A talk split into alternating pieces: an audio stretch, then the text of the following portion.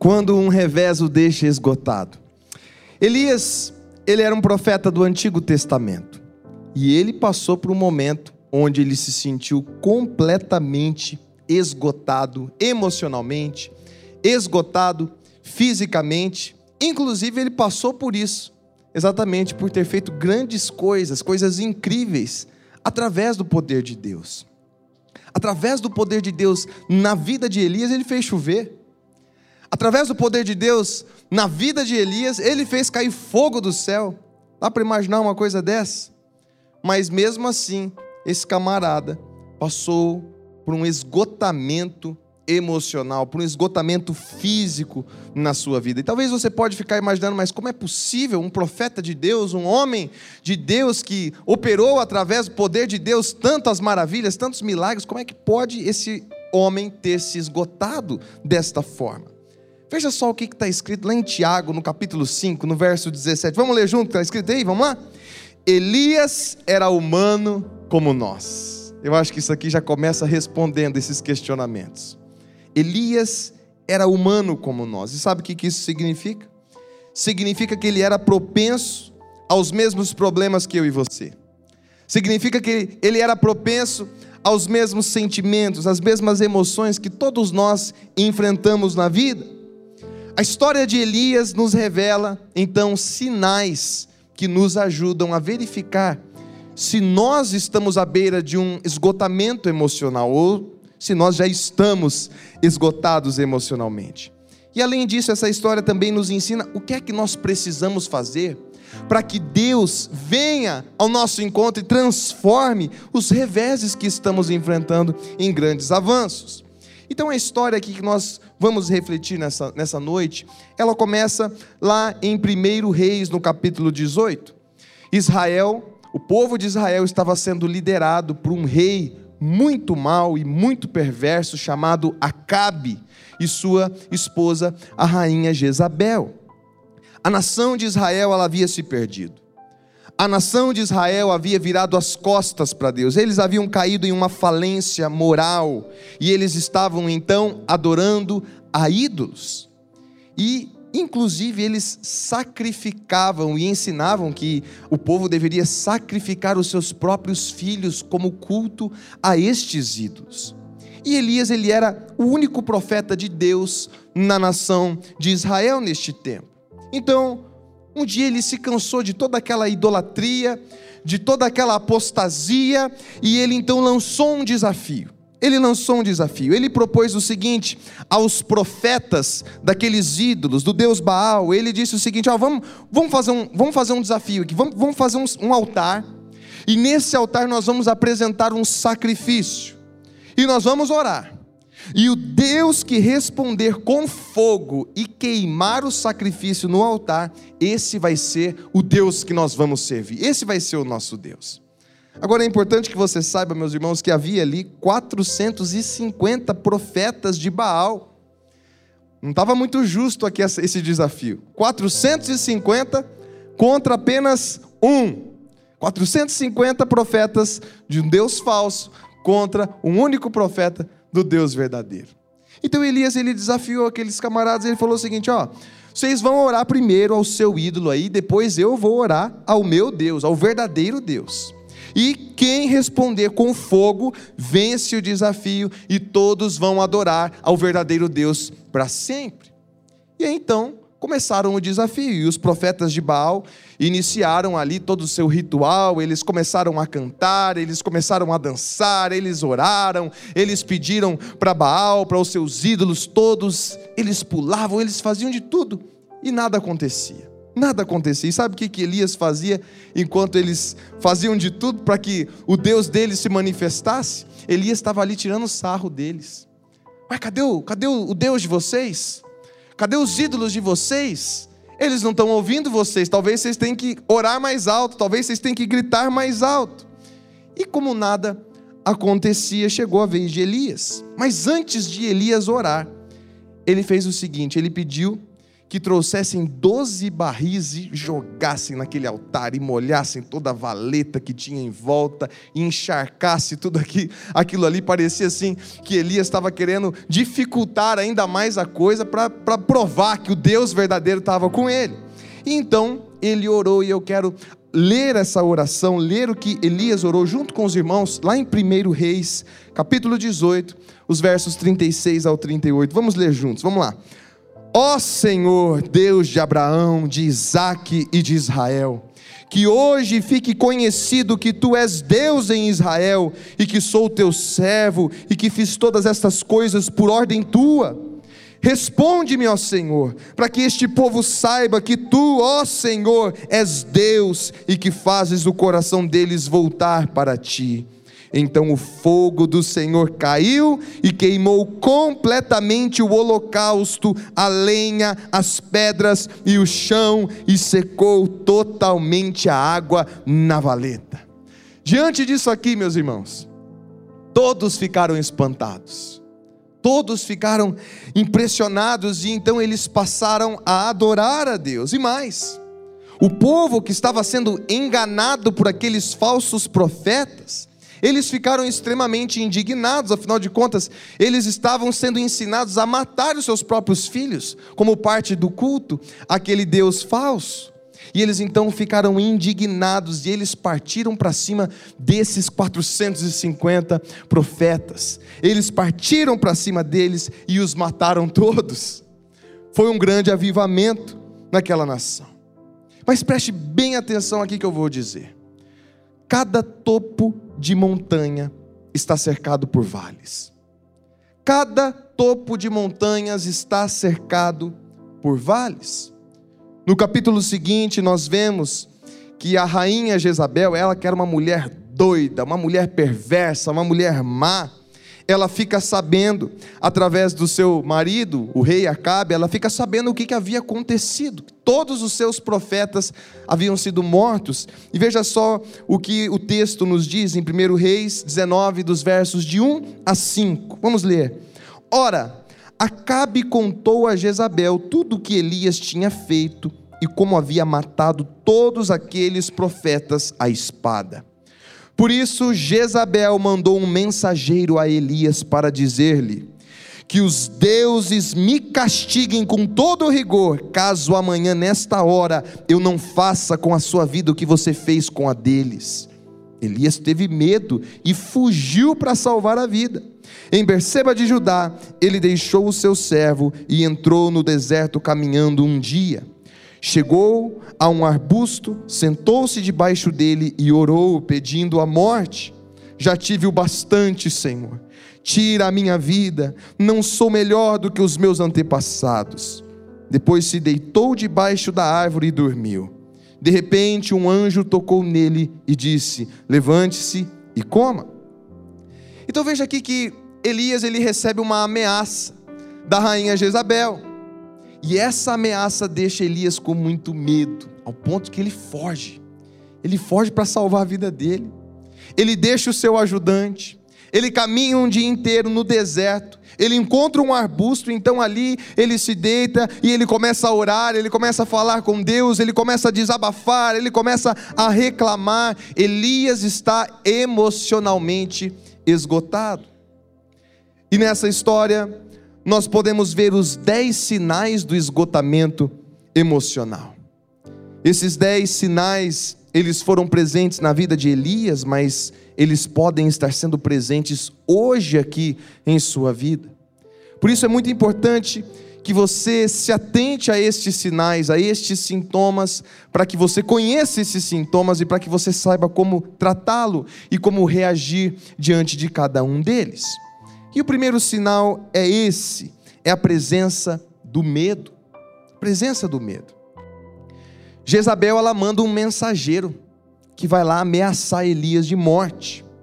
É como se Jezabel estivesse mandando um recado assim: agora você me paga, Elias. Você é um homem morto.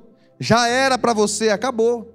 Então veja só a reação de Elias no verso 3. Elias teve medo e fugiu para salvar a vida. O medo nos domina, meus irmãos. quando nós estamos esgotados emocionalmente. Quando nós estamos esgotados, nós somos uma presa fácil para ficarmos escravizados, presos ao medo. Veja o segundo sinal do esgotamento: é a fuga. É a fuga. Uma pessoa esgotada, ela perde as energias. Só que em vez dela começar a descansar, dela repousar, dela buscar restauração, ela foge. Pessoa, a pessoa esgotada, ela foge. No texto aqui nós vimos claramente que Elias ele fugiu para salvar a sua vida. Agora eu quero fazer uma pergunta para você: do que é que você está fugindo? Do que é que você tem fugido na sua vida? Do que é que você tem fugido? A fuga é um sinal de que você pode estar esgotado, seja emocionalmente, seja fisicamente. O terceiro sinal do esgotamento é isolamento. Uma pessoa esgotada, ela começa a se afastar das pessoas. Ela começa a se isolar, ela não quer se relacionar com ninguém, ela começa a fugir das pessoas. Olha a continuação do verso 3. Elias teve medo e fugiu para salvar a vida. Em Berseba de Judá, ele deixou o seu servo. Elias ele tinha um ajudante, um servo, um auxiliar que o acompanhava já há muito tempo. Mas assim que ele começa a ficar esgotado, ele vai, ele deixa o seu ajudante para trás. Será que isso tem acontecido com você? Será que você tem se afastado dos seus parceiros de fé? Será que você tem se afastado e deixado pessoas importantes da sua vida para trás? Quarto sinal do esgotamento é a impulsividade. Impulsividade. Uma pessoa esgotada, ela começa a tomar decisões tolas, ela começa a agir sem pensar, a agir precipitadamente. E a Bíblia diz que quem age sem pensar erra o caminho.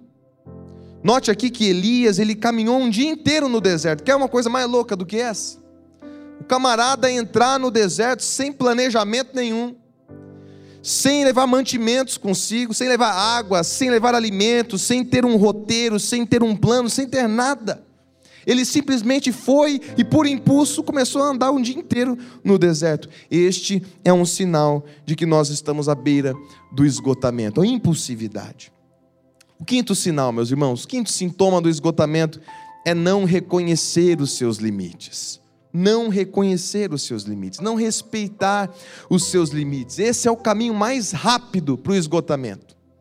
É você achar que você é o todo-poderoso, é você achar que você pode todas as coisas, é você achar que você não precisa de descanso, não reconhecer os teus limites. Olha, olha só o versículo 4. Elias entrou no deserto caminhando um dia. Chegou a um pé de giesta, sentou-se debaixo dele e orou, pedindo a morte. Olha só, já tive o bastante, Senhor, tira a minha vida, não sou melhor do que os meus antepassados. Veja só a oração, o clamor que Elias faz nesse momento. Ele continuou andando até que simplesmente ele começou a pedir para morrer. Já deu, Senhor, já não, não aguento mais me leva dessa vida, Senhor. Não aguento mais. Talvez é isso que você tem pedido ao Senhor. E esse é o grande perigo que nós corremos, de não reconhecermos os nossos limites. O sexto sinal do esgotamento emocional é a desilusão pessoal. Desilusão.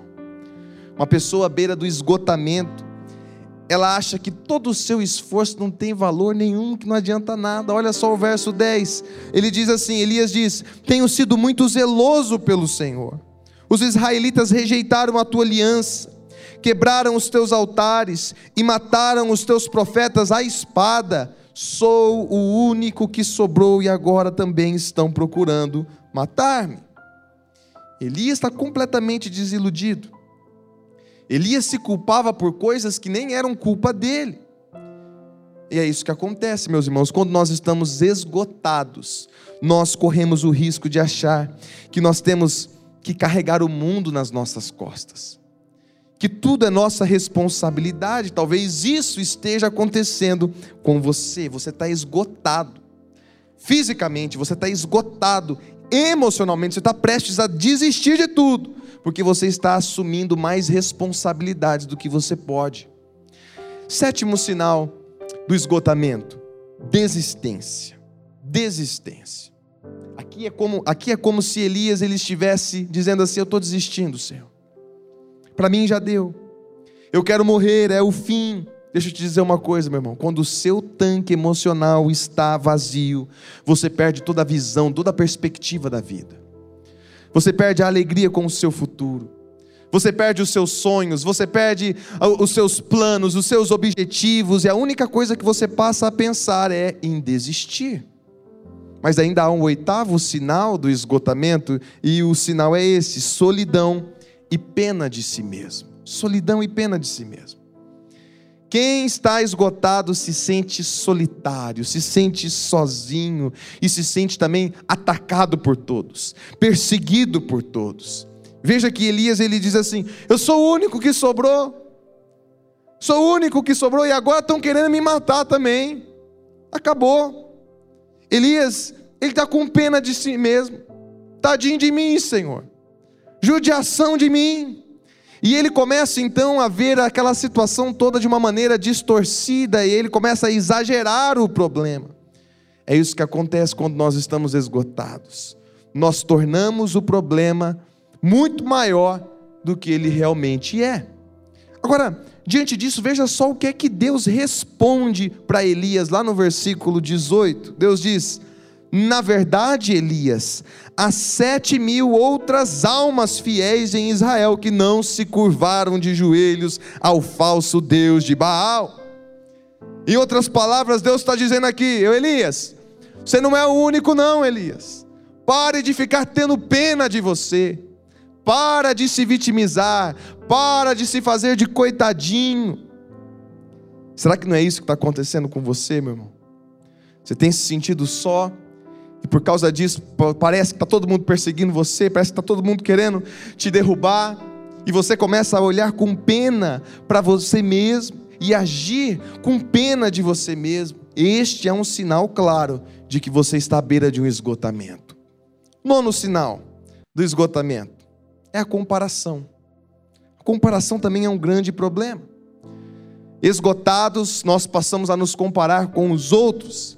E aí, por que nós fazemos isso? Porque nós nos comparamos com os outros, nós nos sentimos mal conosco mesmo. Nós começamos a ficar, a gente fica mal com a gente. A gente começa a se sentir mal e é isso o que Elias faz. Ele chega a se comparar com os antepassados dele. Ele chega a dizer assim: Eu não sou melhor do que eles. Eu não sou melhor do que os meus antepassados. Uma pessoa esgotada, ela deprecia o seu próprio valor. Ela perde a autoestima. Ela se coloca para baixo, eu não sou ninguém. Minha vida não tem valor. Aquilo que eu faço, o meu trabalho, nada tem valor, nada é reconhecido. E por fim, veja o décimo sinal do esgotamento: considerar a morte para trazer alívio ele começa a considerar que a morte pode ser a melhor saída. Inclusive, ele ora pedindo para Deus para morrer. Ele pede isso para Deus. Ele pensa que se ele morresse, seria a melhor coisa que aconteceria, que seria o melhor caminho para o alívio. Talvez isso esteja acontecendo com você. Você tem pensado que morrer seria a melhor saída, mas deixa eu te dizer uma coisa: não é. Não acredite nesses pensamentos, não acredite nessa ideia. O pastor Rick Warren, ele disse o seguinte: "O suicídio é uma solução falsa e permanente para um humor temporário." Achei muito interessante essa frase. Suicídio é uma solução falsa e permanente, não tem mais, depois não tem mais volta. É falso e permanente para um humor temporário, um humor que muda, um, um, um, um humor que é inconstante. Meus irmãos, Talvez você chegou hoje aqui, você tenha tido esses pensamentos. Em algum momento aí desses últimos dias, você chegou a pensar que a morte seria a melhor solução. Deixa eu te dizer uma coisa, tira isso da tua cabeça em nome do Senhor Jesus.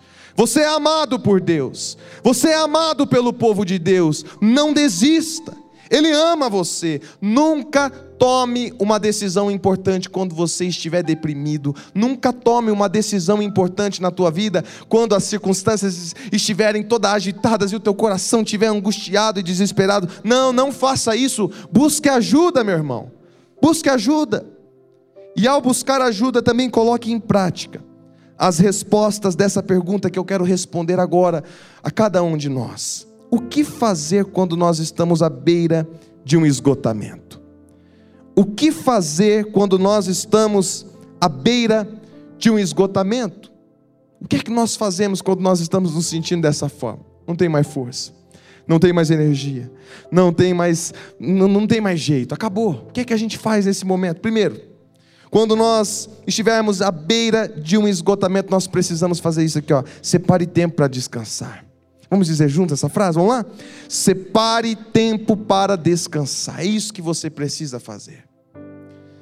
O esgotamento emocional é um sinal de que você está exigindo demais de você. É um sinal de que você está exigindo demais do teu corpo, que você está exigindo demais da tua mente, que você está exigindo demais das tuas emoções. Sabe, meus irmãos, às vezes Deus ele precisa nos parar. Deus ele precisa intervir na nossa vida para nós pararmos e vermos a importância do descanso. E sabe por que, que Deus faz isso? Porque nós não podemos ser fortes espiritualmente, nós não podemos ser fortes emocionalmente se nós estivermos fracos fisicamente. Uma coisa depende da outra. Quando você está cansado, é improvável que você tenha uma força emocional, uma força espiritual. E foi isso aqui que aconteceu com Elias. Vamos ver os versos 5, 6 e 7. Depois se deitou debaixo da árvore e dormiu. De repente, um anjo tocou nele e disse: Levante-se e coma. Elias olhou ao redor e ali, junto à sua cabeça, havia um pão assado sobre brasas quentes e um jarro de água. Ele comeu bebeu e deitou-se de novo.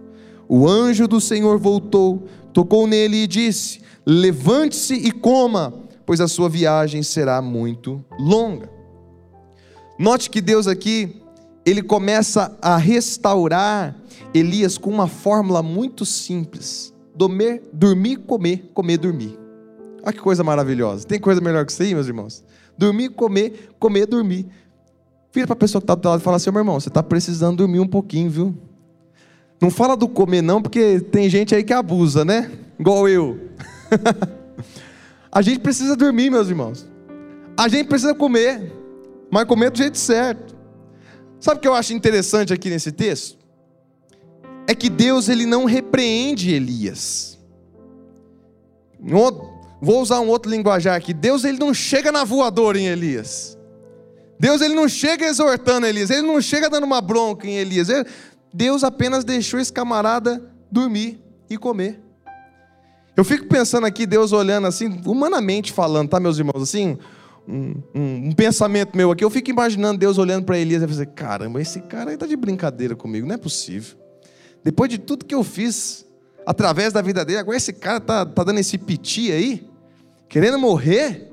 O cara tá cansado. Ô, Elias, vai dormir, vai dormir, Elias. Vai dormir que já deu. Sabe quando a gente fica chato, quando tá cansado, tá com sono? Acho que Deus olhou para Elias e falou assim: Ô Elias, vai comer, vai, vai, vai, dormir, rapaz. Vai dormir, que daqui a pouquinho você come um pouquinho também, aí você vai ficar de bom humor de novo, aí vai tudo voltar ao normal. Meus irmãos, às vezes, a coisa mais espiritual que você pode fazer é tirar uma soneca. Às vezes, a coisa mais espiritual que você pode fazer é se alimentar bem Olha só o que está registrado lá em Salmos. Salmo 127, versículo 2. Vamos ler juntos? Vamos lá? Deus quer que aqueles que o amam tenham um bom descanso. Que coisa maravilhosa. E sabe por que, que Deus quer que você tenha um bom descanso? Porque o cansaço mata a tua coragem. O cansaço mata a tua fé. O cansaço mata a tua perspectiva diante da vida. O cansaço mata a tua ousadia. O cansaço nos, trans, nos transforma em pessoas covardes. Deus, Ele quer que você entenda que existem coisas que você não pode controlar. Deixa eu te dar uma dica aqui, meu irmão. Aquele dia que você estiver desanimado, que você fala, meu Deus do céu, ai que desânimo, que tristeza. Ó, considera, será que eu não estou sentindo assim porque eu estou cansado? Deixa virar o dia dorme gostoso, acorda no outro dia, você vai ver as tuas emoções vão ser outras, a tua percepção vai ser outra. Agora, Deus, Ele quer que nós entendamos aqui que existem coisas que nós não podemos controlar, mas existem coisas que nós podemos. E sabe o que é que nós podemos controlar? Nós podemos controlar a, controlar a nossa alimentação. Nós podemos controlar o nosso sono. Nós podemos controlar o nosso descanso, nós podemos controlar a nossa agenda. E Deus deseja que você controle aquilo que você pode controlar. E o que você não pode controlar, você entrega para Deus. Você corre para Ele, você descansa nele.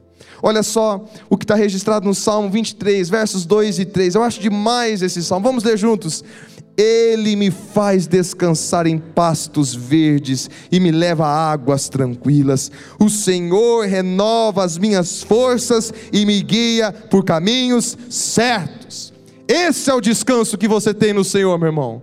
Essa é a segurança que você tem no Senhor. Portanto, separe tempo para você descansar. Segundo, quando você estiver à beira de um esgotamento emocional, libere as suas frustrações. Vamos dizer juntos? Libere suas frustrações. Quando nós estamos esgotados, a tendência que a gente tem é ir guardando as nossas dores, é ir armazenando o nosso sofrimento. E aí a gente se torna num depósito de frustração, colecionador de tristeza, um, um depósito de sofrimento. E Elias ele estava desse jeito. Então, por amor a Elias, Deus ele vai lá e dá uma cutucada em Elias. Deus ele encoraja Elias começar a falar. Ele encoraja Elias a dar voz aos seus sentimentos. Olha só os versos 8 e 9. Então Elias se levantou, comeu e bebeu, fortalecido com aquela comida. Viajou 40 dias e 40 noites até que chegou a Horebe, o monte de Deus. Ali entrou numa caverna e passou a noite. E a palavra do Senhor veio a ele: o que você está fazendo aqui, Elias? O que você está fazendo aqui, Elias? Por que, que Deus está fazendo uma pergunta dessa? Você acha que Deus não sabia o que, que Elias estava fazendo ali? Deus é onipresente, Deus é onipotente, Deus é onisciente, Ele sabe todas as coisas, Ele tem todo o poder. Ele sabia o que, que Elias estava fazendo. Mas por que, que Deus ele chega e faz essa pergunta para Elias? Deus ele está dando uma cutucada no Elias. Fala, Elias. Começa a falar.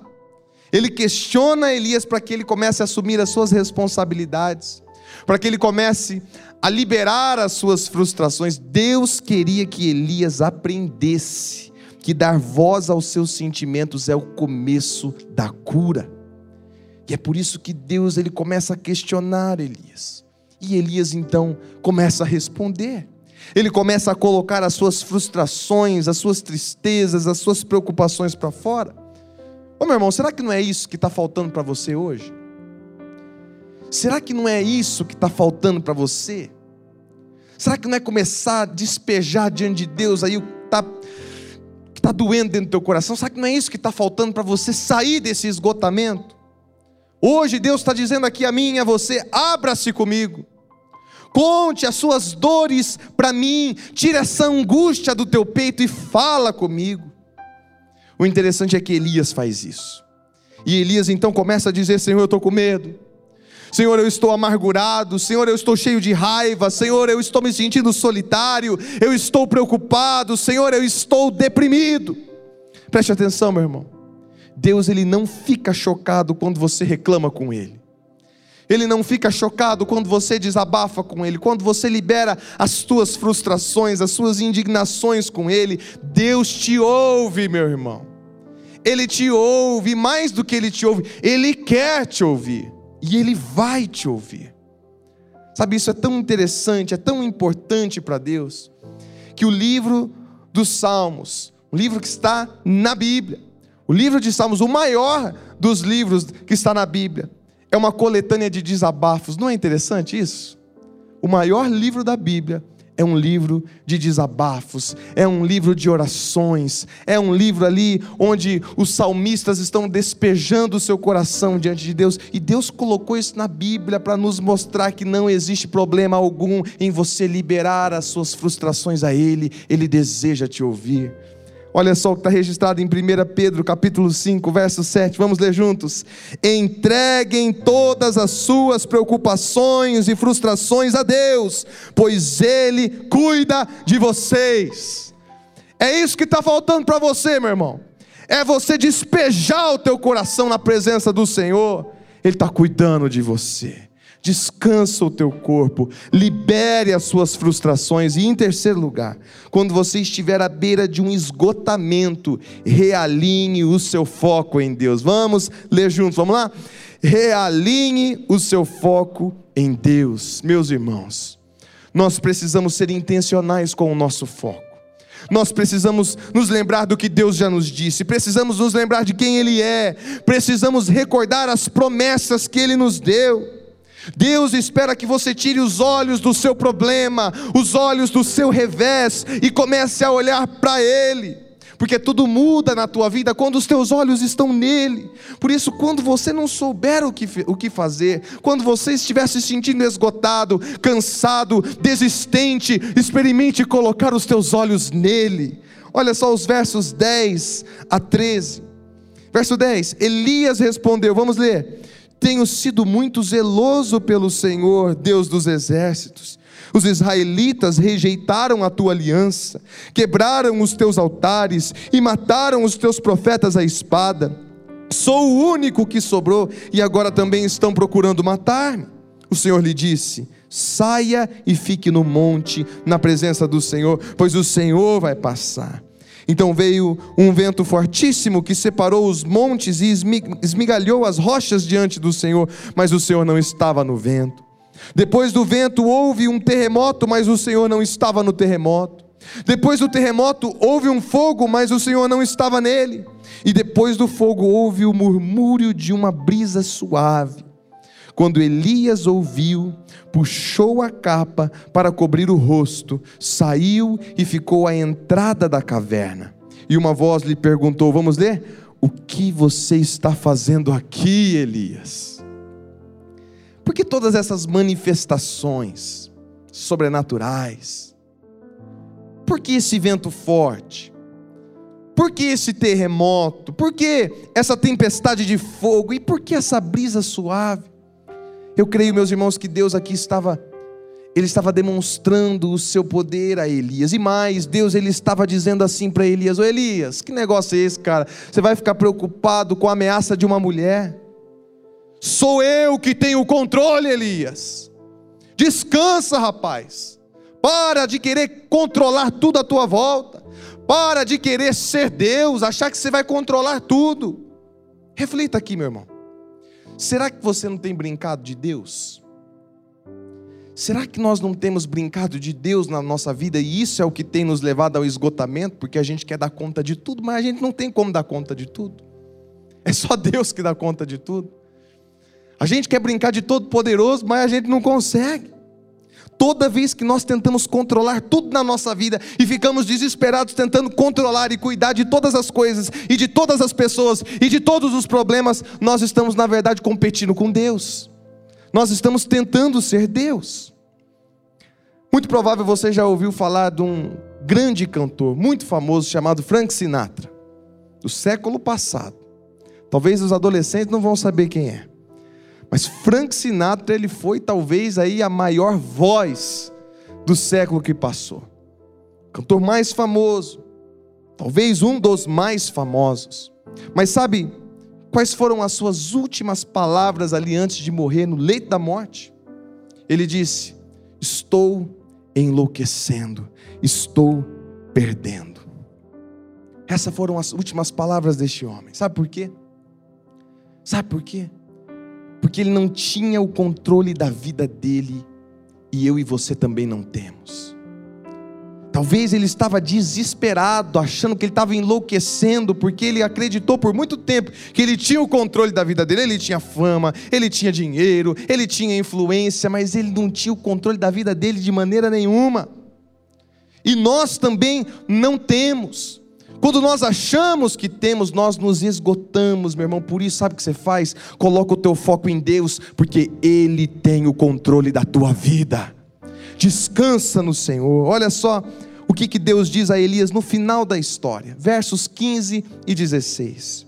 O Senhor lhe disse: Volte pelo caminho por onde veio e vá para o deserto de Damasco. Chegando lá, unja Azael como rei da Síria unja também Jeú como rei de Israel, e unja Eliseu para suceder a você como profeta.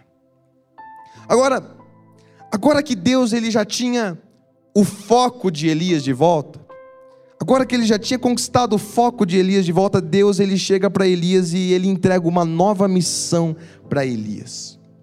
Deus tira o foco de Elias de si mesmo e do seu problema, e ele redireciona o foco de Elias para Deus e para as outras pessoas. Agora, por que que Deus faz isso, meu irmão? Por que, que ele age dessa forma? Sabe por quê? Porque Deus não havia terminado com Elias.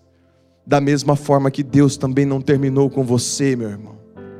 Deus também não terminou com você. Eu não sei qual é o, o revés que está esgotando as tuas energias. Eu não sei qual é o revés que você está enfrentando que está te deixando fisicamente e emocionalmente esgotado. Mas hoje Deus me manda dizer a você o seguinte: eu não terminei com você. O meu propósito vai se cumprir sobre a tua vida. Confie em mim e não desista. Feche os seus olhos, meus irmãos, vamos orar ao Senhor. Oh meu Deus, a tua palavra é poderosa, Jesus, e ela faz o nosso coração estremecer diante da tua bondade, diante da tua fidelidade, Senhor. O Senhor é o nosso alívio, meu Pai. Tantas são as circunstâncias contrárias que, ó Deus, nos cercam para abalar o nosso coração, para tentar nos destruir, mas em Ti nós vamos prevalecer, Senhor. Ó Deus, por isso nos ajude, meu Pai a colocar os nossos olhos em Ti. Nos ajude, Senhor, a liberar as nossas frustrações. Nos ajude a descansar, a descansar de fato, Senhor. Meu Deus, nós precisamos da tua força. Nós declaramos o nosso amor a ti, que nós precisamos de ti. O Senhor é o nosso alívio, o Senhor é o combustível que precisamos para continuar. Nos ajude, Senhor. No teu nome nós oramos assim. Amém.